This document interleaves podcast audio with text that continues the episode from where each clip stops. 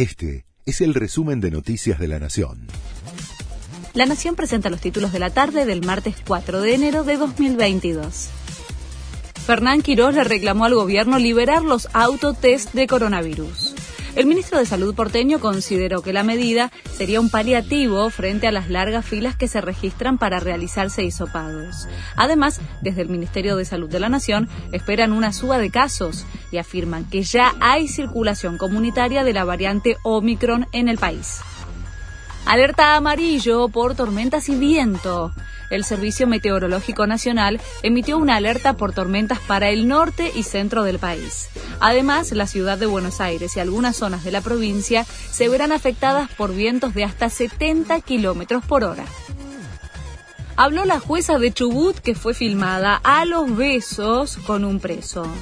Estoy haciendo un trabajo académico dijo Mariel Suárez, la magistrada que apareció en un video tomando mates y a los besos con un hombre condenado a prisión perpetua por un tribunal que ella integraba, pero en el cual votó en disidencia. Además, pese a lo contundente de las imágenes, aseguró que no lo besó y negó un vínculo afectivo con el preso. Estados Unidos registró un récord absoluto de contagios de coronavirus en un día.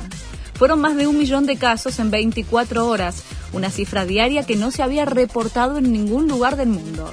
Muchos especialistas advierten que el número podría ser incluso superior, debido a que miles de estadounidenses se testearon en sus casas y los resultados no fueron informados a las autoridades sanitarias. Nicolás Furtado y Esther Expósito ya no esconden su relación. El actor de El Marginal y la actriz española reconocida por su protagónico en la serie Elite eligieron la costa uruguaya para descansar y confirmar su noviazgo. Decidieron blanquear su romance hace algunos meses, luego de que a Furtado se lo vinculara con la China Suárez. Este fue el resumen de Noticias de la Nación.